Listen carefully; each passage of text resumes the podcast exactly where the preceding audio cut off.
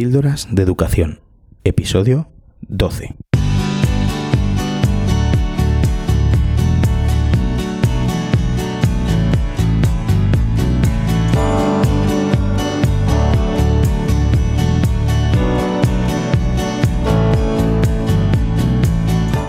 Bienvenidos a Píldoras de Educación, un podcast para maestros. Aquí compartiremos encapsuladas en formato audio las claves sobre la innovación, cambio educativo y la actualidad en la educación. Soy David Santos, maestro, coordinador TIC y director de un colegio público de infantil y primaria. Mi intención es que mejoremos juntos nuestra práctica educativa un poco cada día. ¿Me acompañas?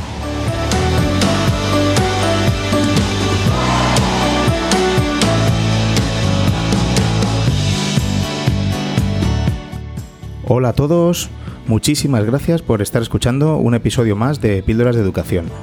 Tengo que deciros que este episodio lo estoy grabando desde mi destino de vacaciones y bueno, pues no dispongo del equipamiento habitual con el que grabo y monto los podcasts, pero como veis, algo sí que me he traído para, para grabar.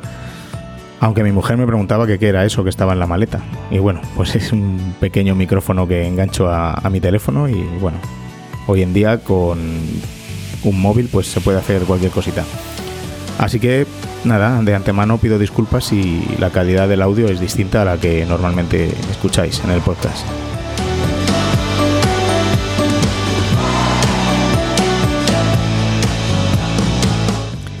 Y es que no iba a hacer un episodio hasta septiembre, pero bueno, al final me lo pedía el cuerpo y claro, me traje este pequeño micrófono y, y a por ello. Estoy muy contento de tener la posibilidad de poner mi granito de arena en las próximas jornadas de InnoEducation Alicante, el próximo 22 de septiembre. Las pasadas jornadas fui de asistente y me maravilló, me, me, me, me entusiasmó. Para más información puedes escuchar el episodio 9 donde te lo cuento y recojo las opiniones de varios de los asistentes. Así que no sé qué esperáis, si no lo habéis hecho ya, apuntaros y nos vemos por allí, por la Universidad de Alicante. Estaré con mi micrófono recogiendo vuestras opiniones y las de los ponentes y talleristas. De verdad, no lo podéis perder. Alerta de spoiler. Este podcast es sobre innovación educativa y cambio metodológico, para los que apostamos por metodologías activas. Así que, si no soportas este tipo de pedagogías, ahórrate un sofocón y deja de escuchar. En primer lugar, agradeceros infinitamente las valoraciones y comentarios que he tenido sobre el último episodio, el, el número 11 habéis hecho que sea el episodio más escuchado de todos los que llevo por ahora. Y mira que considero que hay episodios más interesantes con la opinión de, lo, de los geniales invitados que he tenido. Voy a leer los comentarios que he recibido como pequeño homenaje a los que lo habéis hecho. Muchas gracias, de verdad. He recibido estos comentarios tanto por Twitter como por las plataformas de podcast y Apple Podcast. Rafa Wentic me dice, enhorabuena David, gran reflexión y sobre todo con respeto. Algo de lo que hoy en día no todos pueden presumir. Carlos MS me dice, felicidades por el podcast, te entiendo y comparto todo lo que dices. Carmen Iglesias, acabo de escuchar el episodio, David, admiro tu trabajo y valentía de compartir tus impresiones, en todo momento justas y honestas. Ánimo, David, haces una gran labor. Santiago Ordejón me comenta, cada vez que oigo a David es un placer enorme, sinceridad, vida real y reflexiones. Es fantástico. Isabel García también me dice, como la vida misma, creo que es la reflexión de muchos. Laura Fortea, ilusiona mucho escucharte. Cierto que los trolls hacen mucho ruido y a veces mucho daño, pero que un dire hable así significa que avanzamos. Gracias. Miguel Chumillas me comenta grandes reflexiones. Escucha totalmente recomendada para conocer situaciones de otros centros y darnos cuenta que no estamos solos. Gracias David. Ojalá el año que viene tengas más tiempo para más episodios. Rosa de los Vientos me comenta que eh, David, me han encantado los cuatro pilares en los que has trabajado como director. Estoy deseando que mi nuevo director tenga tu visión. Soy feliz solo de pensarlo. Gracias por compartir y ánimo por seguir eh, para seguir eh, el camino. Gorka FM en la aplicación de Apple Podcast me comenta las reflexiones y vivencias de este podcast posibilitan que creamos que es posible el cambio en educación. Muy recomendable. Y por último, N. Liern, eh, también en la aplicación de Apple Podcast, me dice, gracias por ayudarme a comprender que el cambio es necesario que no se trata de algo fácil, ha sido mi primer año en la dirección y gracias a tus aportaciones he comprendido que, aunque no todos tiren del carro, el cambio es posible. Seguiré tus pasos. Gracias. Eh, perdonad si me, me, me, habéis hecho algún comentario y no lo he leído aquí. Son varios los sitios por los que los recibo y luego es un poco difícil de recopilarlos. Y además que de este último episodio tenía un aluvión de, buenos comentarios, pero Pero bueno, en su momento lo leí y, me has hecho feliz igual. Muchas gracias de verdad por todos estos comentarios. Este es el verdadero motor y la gasolina que hace que siga haciendo los episodios. Como he dicho en más ocasiones, esto solo lo hago por compartir con vosotros, porque en realidad pues esto pues esto del podcast me lleva me lleva tiempo y, dinero, aunque no lo creáis. Y no tengo tanta popularidad como algunos podcasters que viven de su podcast. No sé, lo mismo algún día llego a ello. Vale, vale, ya sé que no, pero bueno, a mí compartir todas mis reflexiones con vosotros me, me vale. Bromas aparte, me hace feliz. Me hace feliz que el camino que llevo recorrido para intentar el cambio en mi colegio algunos os sirva de, referencia. O, por ejemplo, como me dijo Tony, escuchar mi podcast ha hecho que, se pusieran en contacto con Ildefonso Méndez y vayan a comenzar el proyecto de Educar para Ser en su centro. Y eso para mí sí que es importante porque siento que contribuyo humildemente no solo al cambio en mi centro, sino también, como he podido comprobar, puedo poner mi granito de arena e inspiración en más profes y, centros, y eso, esto es muy grande. ¿Quieres participar en el podcast Píldoras de Educación? En un próximo episodio me encantaría contar con la colaboración de varios de vosotros expresando vuestros deseos para el nuevo curso. Se trata de grabar una corta nota de audio con vuestras impresiones. Si te apetece, ponte en contacto conmigo y con tan solo uno o dos minutos de audio podrás participar en el episodio y podremos oír tu opinión, que estoy seguro que a muchos nos inspirará. Encuéntrame en Twitter como David Santos-A o en el correo davidsantos Espero vuestras colaboraciones.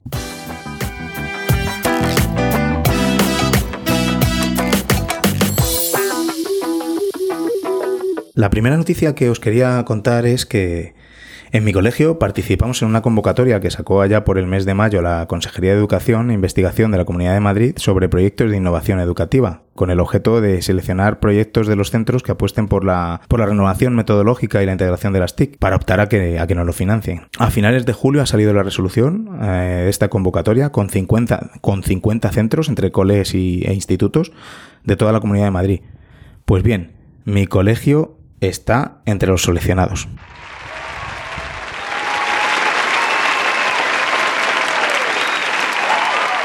Sí, de verdad que estoy que, que desbordo alegría, porque la verdad es que nos va a dar un empujón para la consecución de nuestros objetivos y nuestro proyecto educativo. Si no hubiésemos sido seleccionados, nuestro proyecto, por supuesto, que iba a seguir adelante, pero esto eh, realmente nos da, nos da un buen soplo de aire fresco, sobre todo en lo que a adquisición de tecnología se refiere. Hace cuatro años salió una convocatoria parecida en la que también participamos, pero el proyecto estaba muy con pinzas, todavía no habíamos comenzado con el cambio que poco a poco estamos dando al colegio. Estaba bien, pero quizá le faltaba un poco de engranaje, de, realidad. Estaba hecho sobre lo que queríamos conseguir, pero cuando salió la convocatoria este año lo teníamos muy claro, porque simplemente era la continuación natural de lo que estamos haciendo ya. Por ejemplo, como ya sabéis, los que habéis escuchado más episodios del podcast, estamos trabajando ABP y este curso hemos incorporado a esta metodología el trabajo por rincones interactivos hasta segundo de primaria. Pues una de las cosas que, se solicitaban en este proyecto de innovación era la posibilidad de construir un rincón de, tecnología en cada aula, porque tenemos, bueno, tenemos un carrito de iPad, bueno, perdón, dos, lo que pasa que uno no nos ha dado tiempo a ponerle en marcha, a finalizar el curso, pero se trata de un aula móvil que está disponible para todas las aulas que, para los que quieran usarlo en un momento determinado. Y claro, cuando quieres disponer de 5 o 6 iPads para, tu aula, para, hacer, para montar un rincón, pues no siempre están disponibles, porque a lo mejor lo están usando en un aula todos los, alumnos. Pues ahora este tipo de rincón, por ejemplo, va a ser, va a ser posible. Va a ser genial ver cómo los niños pueden disponer de, ese rincón solo para, para hacer sus investigaciones, bueno, o para complementar el trabajo, etcétera. Aparte de que se pueda coger todos los iPads del carrito. También contamos con un carrito de Chromebooks que, aunque también puedan usar todos los grupos que, quieran, bien es cierto que su mayor uso ha sido por alumnos de cuarto, quinto y sexto. Aunque tengo que decir que un día trabajé con los niños de primero, con los Chromebooks, y les, les encantó. Me lo pedían, me lo pedían más veces. Pues gracias a la concesión de este proyecto vamos a poder aumentar también la, la flota de Chromebooks. Ahora vendrá la labor de comparar presupuestos y modelos, que bueno, que bienvenida sea dicha labor. Si habéis trabajado, estáis trabajando con Chromebooks y, me podéis hacer alguna recomendación, pues de dónde adquirirlos o, o, alguna marca en concreto, algún, algún modelo, pues contactad conmigo y recibiré feliz vuestros comentarios y recomendaciones. Releyendo ahora los dos proyectos que montamos en 2014 y el de 2018, como dije antes, pues el último es más lógico y real porque se trata de, la consecuencia de la, consecuencia de una mejora de lo que ya, ya está llevando a cabo el colegio y eso, eso se nota. Bueno, no me voy a enrollar mucho más con el tema, aunque os podía contar todas las fases del proyecto entero y cómo está estructurado, pero la verdad que, bueno, eso no iba a ser el tema de este episodio y como me lo han comunicado hace poco, pues quería compartir mi, inmensa alegría con, con todos vosotros.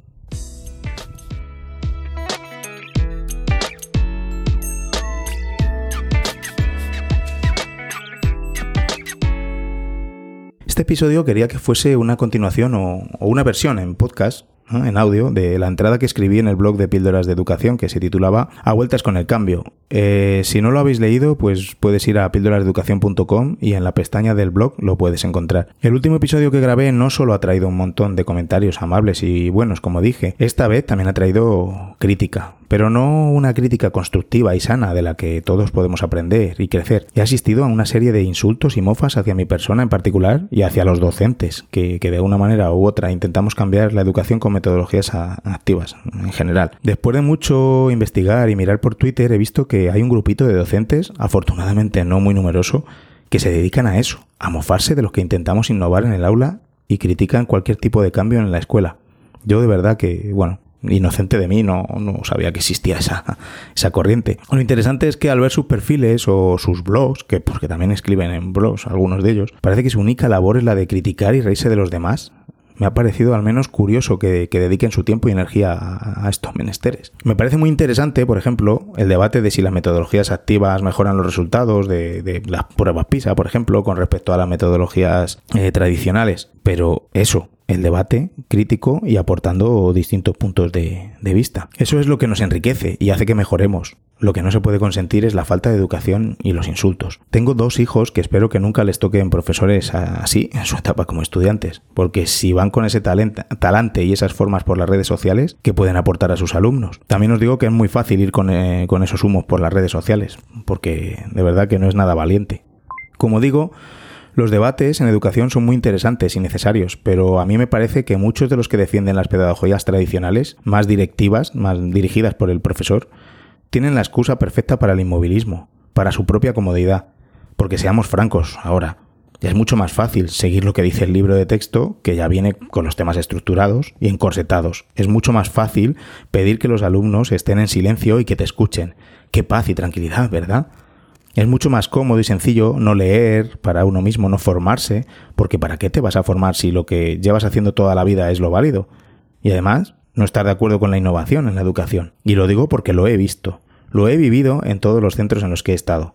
Y según me habéis comentado muchos de vosotros, en todos los centros siempre hay alguien así. Son profesores que te miran como si fueras un bicho raro y que te dicen literalmente que te dejes de chorradas, que ellos están muy a gusto como están. En fin, no lo voy a calificar aquí, que luego alguno se obsesiona y me persigue por las redes sociales, pero bueno, a verlos, haylos. Algunos aportan algunos estudios científicos de que las clases tradicionales mejoran los resultados de las pruebas PISA, pero me parece que solo se han centrado en los resultados de alguna manera, de una materia en concreto. Os dejo en las notas del programa además otros estudios además de estos, otros estudios de la OECD que apuestan por lo contrario, la innovación pedagógica en, las aulas. También os dejo una interesante entrada como réplica a estos estudios que hace José María Ruiz Palomo, director del IES Cartima. Eh, me parece muy acertado y analiza y critica de una forma genial los resultados de estas investigaciones. Echarle un vistazo. Además, los que aportan estas investigaciones, claro está, solo lo hacen con las que están a favor de las metodologías tradicionales las que les conviene, pero se dejan fuera todas las demás que hablan de los beneficios de hacer al alumno protagonista de su propio aprendizaje. Esto, claro, no puede ser. De todas formas, todos estos estudios ya sabemos que son estadísticas.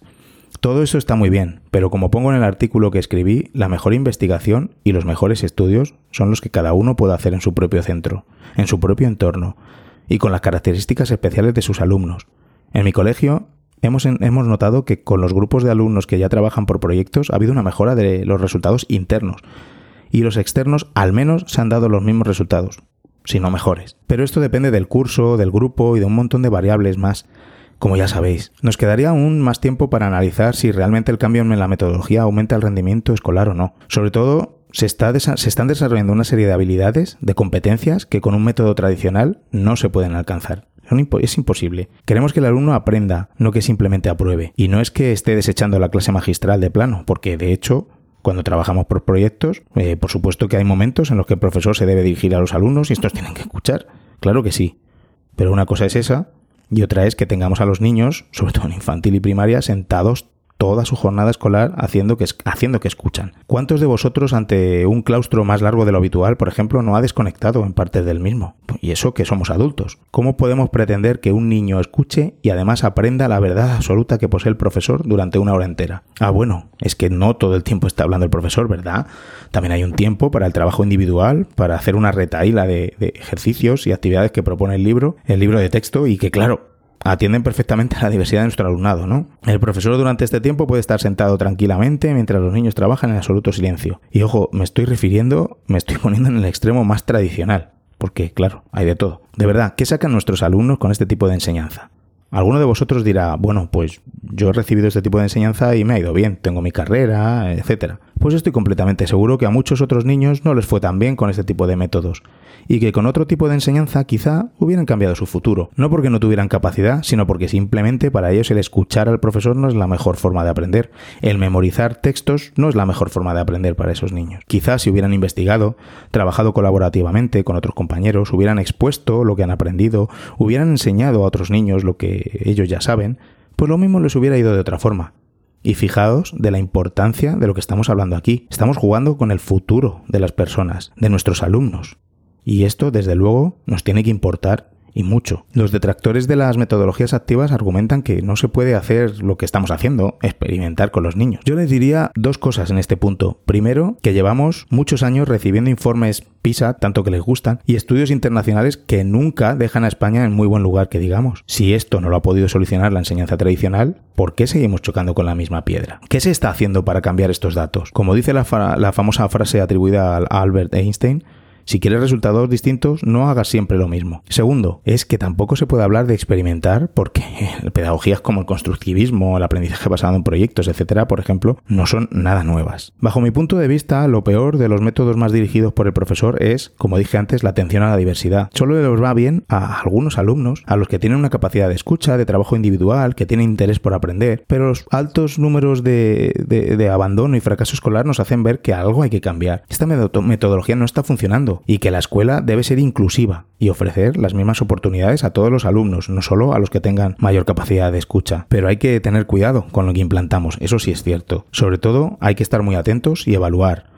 observar y analizar resultados eh, con cualquier tipo de, nueva metodología que queramos introducir. Ver en qué cosas mejora a los métodos tradicionales y en qué cosas no llega si las hubiera. Todo esto con datos en mano, pero cada uno teniendo en cuenta las características especiales de su entorno, de su centro y de sus familias. No se pueden utilizar las mismas estrategias, por ejemplo, en mi centro con un alto porcentaje de inmigración y las familias de bajos recursos que en otro colegio con familias de altos recursos económicos y familias, por ejemplo, más estructuradas. Y cuidado, hablo de eso, de estrategias, de manera de afrontar, de de afrontar el día a día, porque tengo el convencimiento que tanto en un colegio como en el otro, la implantación de metodologías activas sería lo ideal. Pero hay colegios, por ejemplo, que, conozco que al asignar deberes para casa les va muy bien porque los alumnos y las familias responden muy bien y les ayuda a afianzar lo aprendido en clase, aunque bueno, esto sería, habría que verlo y analizarlo más detenidamente. Pero en el caso de mi centro, el mandar deberes lo único que hace es aumentar más la brecha entre los que pueden hacerlo en casa y los que no, entre los que tienen ayuda en casa y los que no la tienen,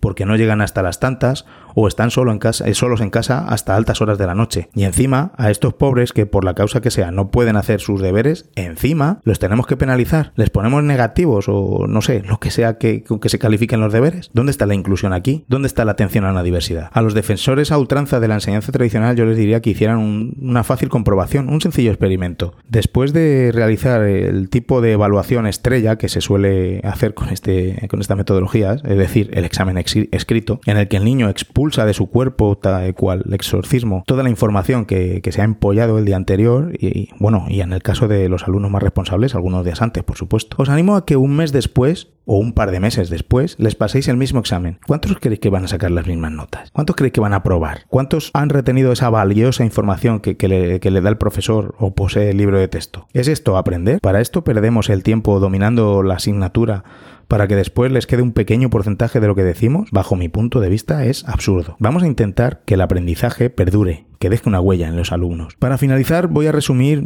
bajo mi punto de vista, las claves de, lo que el cambio educativo debe significar para no enrollarme mucho más en el tema y no repetir lo escrito en, el artículo que podéis leer tranquilamente en mi, en mi página web. Primero, hacer a los alumnos protagonistas de su aprendizaje, hacerles agentes activos y crear verdaderas experiencias de aprendizaje en las aulas. Experiencias.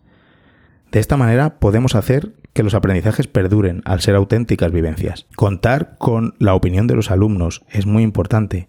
Como dice Juan José Vergara, aprendo porque quiero. No, aprende, los niños no aprenden cuando, cuando el profesor quiere. En segundo lugar, dejemos los libros de texto atrás como única fuente de conocimientos. Es ilógico. Tenemos muchas otras fuentes y recursos a los que poder acudir, aparte del libro de texto, para moldar el aprendizaje a nuestras necesidades y que no, que no lo diga ese libro en cuestión. Es lo que, lo que tenemos que aprender a pie juntillas. Usémoslos, pero como, como una fuente más, como un recurso más. Tercero, hay que darle una vuelta a la evaluación. No podemos medir lo que sabe al alumno con tan solo un examen o varios y solo por escrito. Hay muchas maneras de recoger evidencias de los aprendizajes de los alumnos, de que realmente se está produciendo un aprendizaje. No nos quedemos solo con los exámenes escritos, por favor, y con las calificaciones numéricas. Calificar no es evaluar, y queremos que los niños vengan a la escuela a aprender, no a aprobar. Y lo que estamos haciendo con los métodos tradicionales es lo último. Otra parte importante es la formación permanente del profesorado. Debemos estar a la última y en constante formación. Como dije antes, tenemos el futuro de niños en nuestras manos.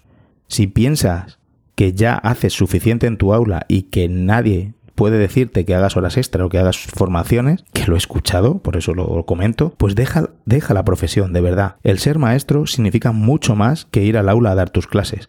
Tenemos una gran responsabilidad. Me parece fundamental e imprescindible estar formado en lo último en educación, así como ocurre en cualquier otra disciplina. Por favor, pensad esto, ¿dejaríais que un cirujano que no se ha formado en las últimas técnicas o tendencias en medicina os operara? Pues ¿por qué nos tiene que dar igual en educación. Y por último, pero no menos importante, el trabajo colaborativo y en equipo de los profesores. El darle al centro un sentido de unidad, de remar todos en la misma dirección. Y no solo dentro del colegio, compartir fuera, fuera de las paredes de, nuestro centro, aportar cosas para este maravilloso claustro virtual que la tecnología hace posible y del que yo tanto me he beneficiado. Compartir, compartir y compartir. ¿Crees que me he dejado algo o algo en lo que no estés de acuerdo?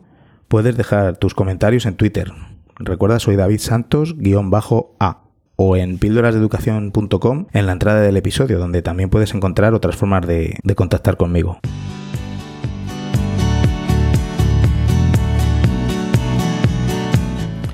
Os recuerdo que también podéis mandarme vuestros audios con los deseos para el curso que viene. Espero vuestras colaboraciones.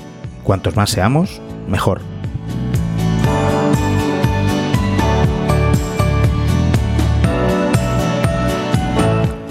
Si os ha gustado el episodio, agradezco vuestras valoraciones en la aplicación de Apple Podcast o en vuestra aplicación de podcast favorita.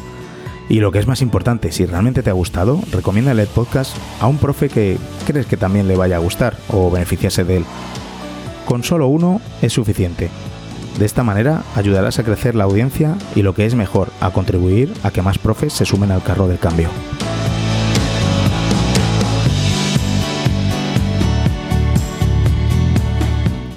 Os deseo que sigáis disfrutando de estas merecidas vacaciones y que aparte de escuchar mi podcast, tengáis mucho tiempo reconstituyente y para desconectar, que es muy necesario. Muchas gracias por escuchar y hasta el próximo episodio.